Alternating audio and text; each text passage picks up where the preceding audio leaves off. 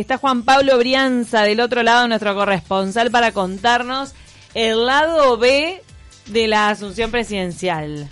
¿Cómo estás, Juanpi? ¿Cómo andan, chicas? ¿Todo bien? Buen viernes por ahí. ¿Cómo estás? Muy bien, la verdad que muy bien, una semana movida, intensa la semana. Ah, no, qué intenso.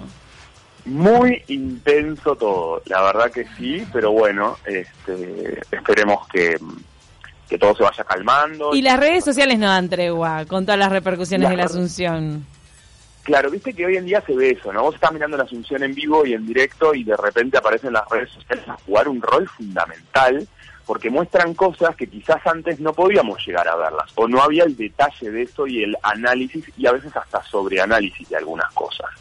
Entonces aparecieron algunas perlitas, ¿no? Que fueron pasando durante la Asunción. Yo sé que ustedes ya estuvieron hablando más de lo formal, digamos, pero algunas perlitas que para mí estuvieron buenas, que es, por ejemplo, de repente aparece un video ¿no? Hay un video que hace como una, una captura de un momento, un zoom, donde se empiezan a leer los labios. Y la lectura de labios en, en así en estos eventos es tremenda. Aparece que está Estanislao Fernández, el hijo de Alberto Fernández, ¿no? Que bueno, está jugando un rol fundamental y es una figura súper importante ahora. Este, como ya saben, apareció con el pañuelo de la diversidad, que no era un pañuelo, sino que era una bandera que tenía. Y, No, bueno, y también es todo, es todo un personaje porque él también hace transformismo en la noche, es drag queen. Totalmente. Él es, es un chico que hace drag, sí. Él se, se draguea, como se dice. Se draguea. Mira, pero No se draguea. ese la, verbo. la, la jerga... Se draguea. Eso sí, y- y la, la jerga de la diversidad se dice así, se draguea. Es cuando se luquean todos, el personaje de mujer... eh, eh, este, no necesariamente tiene que ser eh, homosexual, él de hecho tiene su novia, es heterosexual, pero está obviamente a favor de la diversidad, este, y bueno, aparece con el pañuelo y es un personaje que me parece que va a jugar un rol fundamental. Perdón Pero que bueno, me detenga, momento- me detengo mucho en él. Eh, ¿Es el único hijo de Fernández? ¿O es el que aparece? Mm, Es el que, sí, es el que aparece. Es el que siempre, está con él. Eh, otra Es el que cosa, siempre está con él. y se dedica a esto, a- se dedica al mundo del arte, a los shows. Claro, él es artista. En realidad, eh, hace un tiempo que empezó con esto, realmente cuando nada, nada, nada que ver, todavía ni se sabía que iba a pasar esto con Alberto. Tiene una cuenta de Instagram que tiene un montón de seguidores. Él ¿Vos lo seguís? ¿Vos lo seguís? Yo la sigo la cuenta, sí. La ¿Cómo se seguir hace un llama? tiempo. Eh, ay, es D-I-H, Dayus, algo así es. Dayus, Pero si pones Alberto, eh, si pones Estanislao Fernández, te salta. Es más fácil. Totalmente, qué figura. Bueno, perdón, entonces le él hace- leyeron los Él labios. hace videos también explicando el maquillaje y todo eso. Y Ah. además tiene una forma de hablar muy descontracturada. O sea, no, no, no es políticamente correcto. Entonces, eso me parece que también va a marcar la cancha y va a diferenciarse un poco de lo que venimos acostumbrados, ¿no? Bueno, aparece un video en un momento donde se ve que Cristina Fernández le dice a él algo del, del vestuario, de la ropa que tenía puesta, que era un traje, que estaba bastante elegante, y le dice algo y él se lee los labios que le dice canje, esto es todo canje. Y Cristina eh, Fernández se, se mata de risa y ahí aparece la mujer de Alberto Fernández, que también va a ser un personaje que ya arrancó con sus actividades de, de primera dama, Fabiola Yáñez, donde le dice como corresponde, como corresponde. Se lo repite dos veces. Entonces eso, imagínense, obviamente fue sobreanalizado y todo el mundo hablando porque era cómico. O sea, estaban hablando del canje y le decía como corresponde. Pero ¿será que habrá posteado algo? Es por eso que me da curiosidad, que él posteó lo que se puso. Él después sí agradeció, él hizo en Ah. sus historias agradecimiento de la ropa que tenía puesta. Canje. este, y, ahí, sí, era canje, era obviamente, que, que está bien. Como que- corresponde. Lo que pasa- lo hacemos todos, ¿no? Como pero lo que pasa es que fue gracioso porque quedó como muy expuesto eh, que se estuvieran riendo eso y en realidad lo que fue también muy particular era el comentario de Fabiola que le dijo como corresponde pero es gracioso y simpático me Claro. parece. Me llamó mucho Después la atención. otra cosa que no fue tan simpática que sí trajo algunos problemas digamos y Mm. peleas discusiones un poco más fuertes pero en realidad desde un lugar mm, quizás más simbólico eh, aparece Malena Gal- Galmarini, que ella fue ex concejal del Tigre y que es la esposa de Mm. Sergio Massa, y que publica un tuit donde se ve el sillón presidencial que está gastado. La verdad que está muy gastado, eh, rasgado, digamos, la tela. Entonces dice, la silla del escritorio presidencial así la dejaron, como al país. Eh, hizo todo un paralelismo, ¿no? No pudieron cambiar, digamos, eh, el, el país, lo dejaron así y esto pasó lo mismo con la silla. Era como un paralelismo mm, desde ese lugar, digamos. Por supuesto, empezó todo el mundo a decir como esa parece que esa no era la silla presidencial, de hecho después aparecen videos, ¿viste? Eso también aparece un video de un ángulo y una foto del otro ángulo y en realidad no era la silla propiamente donde se sentaba Macri, sino de la del lado de enfrente, digamos, se Mm. sienta cuando vas a hablar, me, me imagino con el presidente, charlar Un juego visual. Eh, ¿Cómo? Es una- era un juego visual, una ilusión óptica.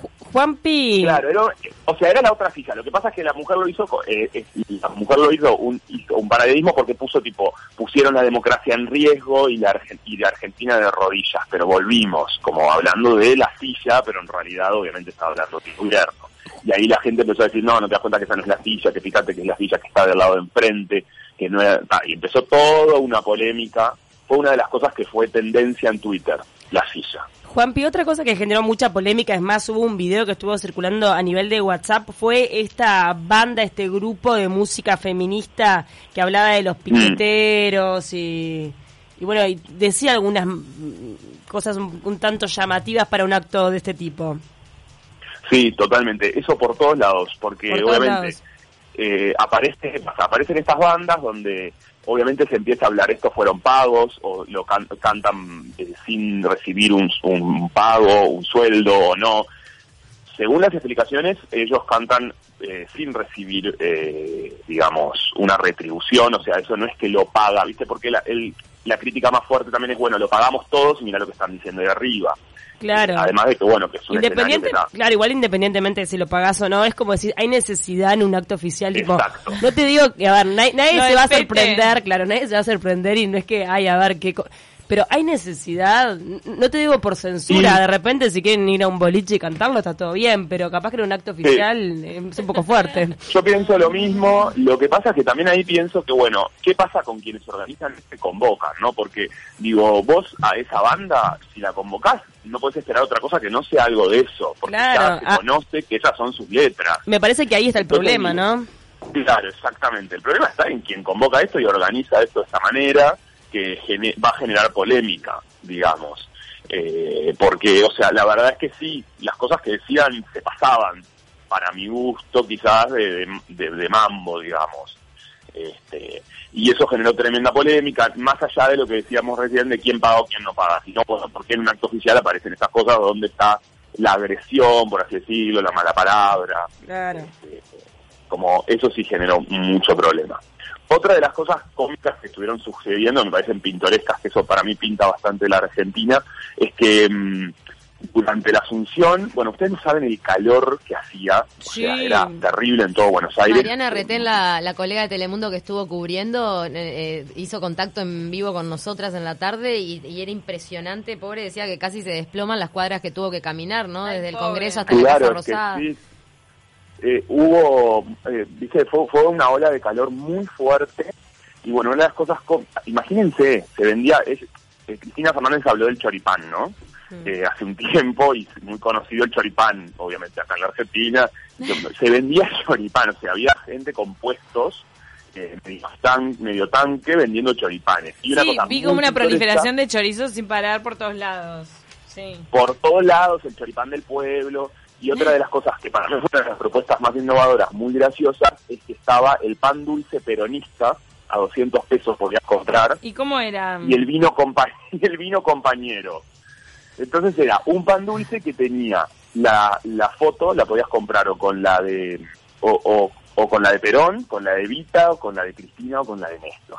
Y el vino tenía la foto de Alberto, de Cristina, eh, todos juntos. digamos. Tomate un vino con Cristina. ¿Te das cuenta? Tomás- tomaste un vino compañero y un pan dulce peronista. Esas cosas para mí, la verdad que pintan bastante como es acá en Argentina, ¿no? Que siempre aparece como el lado B y bueno, también está quien hace el negocio y, y qué sé yo, se hace un mango también, ¿no? El tipo que salió con eso se hizo algún que otro mango, Sí, digamos. Se viralizó un hombre que apoyaba sus eh, chorizos, que eran un montón, en la cabeza. Entonces parecía como una peluca de chorizos. Una Ay, cosa qué horrible. así, de mm, realismo mágico, realismo mágico en las calles de Buenos Aires. La vi y hay una foto dando No, la creatividad de la gente es maravillosa. Cada vez que pasan este tipo de situaciones, los GIFs que empiezan a circular, imagínate que llegan a Uruguay, me imagino en Argentina lo que debe haber sido. No, tremendo, fue impresionante. Claro, es eso, porque aparecen los GIFs, el WhatsApp, el Twitter, y todo empieza a ju- a jugar un rol. ¿Viste? Sí. Es como. Después también la interpretación de las caras, ¿no? Aparece, porque se le hace zoom a un montón de videos. Eh, por ejemplo, hay un momento donde Sergio Massa le comenta algo a Cristina, Cristina se da media vuelta y hace eh, quienes lo interpretan de esa manera como un revoleo de ojos, Claro. Mm. digamos, ¿no? Entonces Sí, la- lo- los analistas del lenguaje no verbal están a full con esas No. cosas, ¿no? Y todos los acercamientos. Y Menem también que participó de muchos memes. Sí, también. Bueno, y otra cosa que estuvieron muy pendientes todos los, los tuiteros y eso fue de, de, de Michetti, ¿no? En, en la silla de ruedas y cómo era la actitud del resto Sí. de los políticos. También ya había habido con Macri, ¿se acuerdan cuando le apoya el micrófono?